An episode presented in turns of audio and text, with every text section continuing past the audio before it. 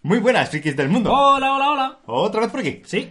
Es que rea- realmente aquí traemos los contenidos del director, ¿no? La- Exactamente, la- esto es el direct- Director's Cut. el director cast de Frikismo Puro. Bueno, realmente es un podcast que vamos a responder un poco a, a un simio, a un simio que habla. No sabemos muy bien por qué este hombre sale por aquí andando. Nada, es el mono del espacio que en su último podcast, pues, Nos plantea una duda, ¿verdad? tanteó unas preguntas muy interesantes.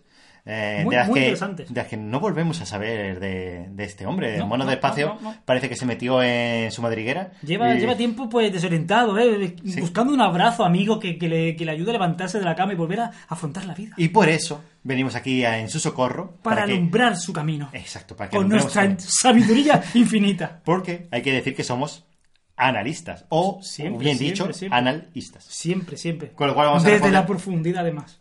Mmm, pues sí, gracias a ¿Y Dios. qué nos plantea nuestro querido mono? Pues el mono del espacio nos, daba una serie de preguntas. La primera era, Elon Musk. El señor Elon Musk es un hombre visionario, es un pagafantas, eh, tuvo una infancia feliz. ¿Qué era? Bueno, yo aquí quiero mm, meter una cuña, Adelante, métela. mm. una cuña publicitaria. Eh, señores y señoras, eh, si les gusta un podcast de Elon Musk, pueden ver el podcast de Pablónidas, Sí, sí. que en este Viene- caso Viene la, viene la. era de ceros y unos, eh, esa época, que, bueno, era con su amigo Gus, pero realmente hizo él solo, que era eh, la vida de Elon Musk. Creo que hizo un par de podcasts sobre él. Así que Un nada, resumen así- de su vida, su trayectoria un poco, ¿no? Así que no, si, si no conocéis la vida de Elon Musk, escuchad su podcast. Bueno, eh, después de esta cuña publicitaria que nos ha pagado bien, ¿eh? con, un- con un jamón, pues resulta que mm, vamos a decir que nos parece, ¿no? ¿Qué, qué te parece a ti, Fran, Elon Musk? Bueno, pues yo me adelanto a tu respuesta y digo que para mí este hombre es un visionario, eh, un hombre que con una gran proyección, con una vista de futuro fuera de lo normal, pero a la par un charlatán. ¿Por qué? Porque realmente lo que único que ha conseguido es, sí, grandes éxitos al final, porque ha, llegado a crear la marca Tesla y coches, ¿no? Ha llegado a lanzar un cohete espacial, pero a base de gastar y gastar dinero de otros, ¿saben? Al fin y al cabo... No, es- pues también merecido el dinero que ha Sí, conseguido, ¿no? Sí, pero piensa que eh, realmente su inversión es eh, tirarlo vacío, ¿sabes? no? Él consigue el dinero y Nunca mejor dicho, al vacío. Y es que es así, tanto y tanto dinero que ha ido con- con- consiguiendo y, a fin- y rodearse, de, por supuesto, de grandes ingenieros y al final ha ido tanteando hasta que algo le ha salido bien. Pienso que, sí- que simplemente es eso, muy visionario, ha tenido unas grandes proyecciones, grandes ideas, pero que al fin y al cabo es un charlatán que lo único que... que aparte de tener grandes ideas ha sido de conseguir dinero a través de convencer a gente, ¿no? Es un poco lo que yo... Si tú vienes yo- a resumir, es el Peter Molyneux de la tecnología, por así decirlo. Básicamente, te lo permito. Si nadie sabe quién es Peter Molyneux, es un diseñador de videojuegos que le... A ver, ha llegado donde ha llegado, porque era el, eh, la cabeza visible de Leonheart Studio, que era un estudio bastante potente. Fable, por ejemplo, Fable y todo el tema ese. Fíjate, estaba ahí al lado de, de Microsoft eh, cuando presentaban sus consolas y todo el tema, ¿no? Fíjate. Pero hablaba mucho y después tampoco salía Claro. tanto. Y luego era- sí, grandes ideas, grandes juegos con mucha imaginación. Pero no llegaban a todo lo que él decía. Mm, Exacto. Eh, ciertamente. Bueno, yo en este caso pienso que Elon Musk sí que se puede asemejar más a Musk, ¿eh? Más. Pues a... Madre mía, madre mía. Todavía mentira. Eh, a Steve Jobs, por ejemplo. Eh, Steve Jobs, mm, es verdad que tenía unos estudios eh, básicos de tecnología y Sí, tal, él- pero por lo que he visto yo de su vida, tampoco me he leído el libro a 100%, ¿no? Pero eh, no era un tío que fuera como, por ejemplo, el que fabricaba el hardware, que no ahora mismo no caigo en el nombre, ¿cómo se llamaba? Eh, Wozniak. Steve Wozniak. Eh, Steve Wozniak. Pues, por ejemplo, Elon Musk, pues yo pienso que es algo así parecido. ¿eh? Tienen una visión bastante interesante de su, de, de su faceta, lo que quiere conseguir mm, lo tiene muy claro. A lo mejor no es, no es él la mano de obra que hace el- los desarrollos, pero sí sabe cómo encaminar eh, los desarrollos para que lleguen a un público Claro. mayoritario. Ahí está un poco la diferencia, aunque es cierto que tiene un regustillo, Elon Musk tiene un regustillo a Steve Jobs, cierto. Ahí veo un poco la... Pero no me lo compares con Ahí- Steve no, Jobs. No. Veo, veo la diferencia porque es cierto que Steve Jobs también dependía de dinero de, de- por supuesto, De inversores. de- de inversores, pero sabía que con esta cantidad de dinero iba a conseguir este objetivo. Y lo conseguía y lo hacía, ¿no? O apretaba a la gente, los amenazaba casi de muerte, pero lo conseguía, mientras que Elon Musk es un saco, un pozo vacío de dinero, donde obviamente a base de dinero todo se acaba desarrollando. Pero realmente es un poco los- la diferencia que yo la veo. Sí, pero lo que, lo que están invirtiendo en esa empresa, gilipollas no creo que sean tampoco. Pero está muy loco. Tiene que estar muy Muy loco. Pero es verdad que eh, es un tío, a ver, que pues, se puede camelar mucho a la gente. Pero, por ejemplo, Tesla. Es verdad que es un pozo sin fondo.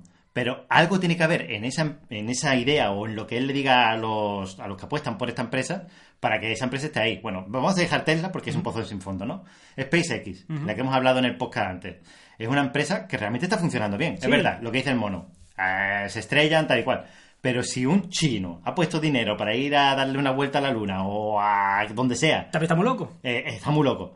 Pero tiene que haber un fundamento ahí o yo- tiene que haber pruebas que nosotros no vemos que digan que puede hacerlo y bueno, tampoco se ha dicho la fecha en la que se supone que, que va a dar la vuelta a la luna. Claro, porque esto es como todo. SpaceX tampoco sabe cumplir eh, horarios, la verdad, ni, No. ni plazos, vamos. La verdad es que SpaceX sí que ha hecho muchas cosas bien, aunque digamos, como decía el mono, hay una de estas que sí, aterrizaron las dos, los dos cohetes bien, pero lo que es transbordador mm, desapareció en el mar, es verdad. Pero también es verdad que ha lanzado ya un montón de satélites de la red, esta mundial de, Internet, que se están lanzando cada dos por tres. La Unión Europea no hace mucho también sacó una noticia diciendo que habían lanzado el, satélite ese que espiaba a, la gente de pueblo, ¿no? Que decía que podía ver cositas a, a una distancia bastante interesante. Es decir, que hay cosas que se están lanzando al espacio y están volviendo, eh, los cohetes, no las cosas, las cosas igual en un tiempo volverán, pero que sí que, que se está se está haciendo eh, que, que parece que solo se ve lo malo, pero realmente lo bueno también está ahí. De está claro que por lo menos. ha conseguido abaratar el coste de lanzar un cohete al espacio. eso totalmente. Eso, por supuesto, eso si no se le puede quitar ningún tipo de mérito, pero que para mi punto de vista, que es lo, a lo que yo me, me baso en el tema de que que me parece lo más es un visionario, no hay más vuelta Es un de visionario, tuerca, totalmente. pero a base de ser pues un charlatán, al final de conseguir convencer, de Sí, conseguir hay dinero. muchas, hay muchas cosas que ha dicho que son una locura, como por ejemplo lo- Muchísimas. los viajes en cohete de a ciertas partes del mundo, Mm. De, de, Europa a, yo qué sé, eh, Australia en dos horas, decía algo así, con un cohete. Pues sí, se puede y hacer. tantas pero- cosas como el rescate de los mis- de los niños dentro de la cueva, tantas cosas que me pasan por la cabeza. y por eso te digo que hablar es fácil, hablar es gratis, pero luego tienes que cumplir calendarios. Después puedes hablar con un porro en la boca, en la radio. También te lo puedes, si eres, También si eres puedes de los hacerlo. más te lo puedes permitir, ¿no? Pues nada, no, sí, es verdad que tenemos más o menos algo claro. Es un tío que sabe lo que hace, pienso que sabe lo que hace, otra cosa es que pueda cumplir lo que, Claro. lo que muchas de las cosas que habla, ¿no? Bueno, de, de esto pasamos a otra de las cosas. A ver, ¿dónde estaba esto? Aquí, a ver, el transporte autónomo, que nos comentaba que, bueno, ¿a dónde vamos a llegar con el transporte autónomo? Y es verdad, tenemos el transporte autónomo en tema de, bueno, también podríamos hablar de Tesla, aunque Tesla todavía no ha llegado al nivel 3, que era el coche Claro. autónomo independiente, aunque sí que ha llegado en un punto el tema de los camiones, que hablamos no hace mucho Sí. en una noticia, El, de hecho, la semana pasada en nuestro podcast, la semana pasada o la anterior. creo, que fue la semana pasada, y la que ya se estaban lo- los camiones de Tesla ya moviéndose de- de- tranquilamente yo solo. ¿no? Pero allí en plan salero por Estados Unidos, es decir, Nada, mi respuesta firme, mono. Eh, sí, el transporte autónomo es el futuro, va a llegar y se va a quedar. Es mi, mi punto de vista. Sí. Es mi punto de vista. ojo. Es lógico. Yo voy a decir una cosilla que eh, no sé quién le contesté en un podcast, creo que fue a, a Santiago Pascual, Mm. en uno de sus podcasts comentó también algo de esto, y le contesté lo siguiente. Y resulta que eh, el transporte autónomo es una cosa que se va a llegar, y no solo va a llegar, sino va a hacer que nosotros evitemos tener un coche en casa. Claro, claro. Es decir, eh, si ahora mismo tenemos los coches que podemos alquilar, un Uber, por ejemplo, pero eso va a ir más allá, es un coche eléctrico. Tú no hace falta que tengas eh, 200 coches en la calle cuando puedes tener, por ejemplo, mm, en vez de 200, uno por familia, tener eh, 20 y esos 20 se, pues, se dividen entre todos. Por ejemplo, vamos a ver, yo quiero ir al trabajo. Yo, eh, en la aplicación del móvil, ya no hace falta que sea eléctrico o de gasolina. Vamos a suponer que es de eléctrico, ¿no? Yo tengo mi móvil y digo, papá, papá, quiero un coche, ya. Pues el coche viene solo, se aparca, aparca en mi casa, yo lo cojo y me lleva al trabajo. Y si, eh, eso sería fantástico, vamos, si por ejemplo sale más o menos igual de precio que la gasolina que yo he hecho al mes, yo por ejemplo al mes puedo gastar 100 euros de gasolina perfectamente. Si a mí en la aplicación, por este sistema, mm, no hay un conductor que me lleve, sino que el coche autónomo me lleva, y yo mientras que está el coche conduciendo, pues me puede, puedo estar mirando el móvil, pues de puta madre, eso sí que ganamos. En no tener que pagar una matrícula de coche, no tengo que pagar gas- gasolina, que tengo que ir a echar gasolina, no tengo que pagar un IBI, un ITV, bla, bla. Todo eso se encarga la empresa que gestiona esto, ¿no? Y por eso lo que te digo, coche autónomo sí o sí va, va a llegar, se va a implantar es que hay muchos beneficios. Pero hay- hay un problema, Contaminación, parque de Sí. automóviles dando vueltas y Sí, muchas, evitaríamos, muchas mejoras. evitaríamos muchos coches en la carretera, eso evidentemente. El problema que tiene todo esto, pues el que estamos viendo actualmente en el tema de los taxis, por ejemplo. Eh, los Sí. taxistas no se van a quedar parados, evidentemente. Taxistas, camioneros y todo, ese eso. tipo de cosas Eh, puede acabar son- la cosa muy Y a esto llegamos a la tercera pregunta. El futuro del trabajo.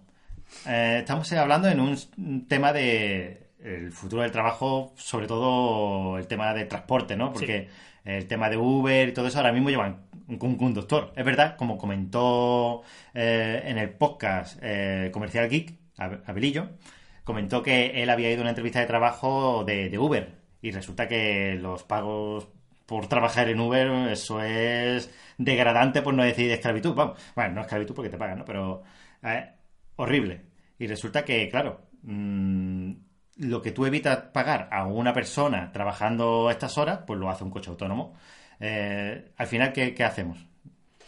Al final es, eh, es seguir la tendencia de- del mercado, de la tecnología y, y, por supuesto, de, lo- de los mandamás de las empresas.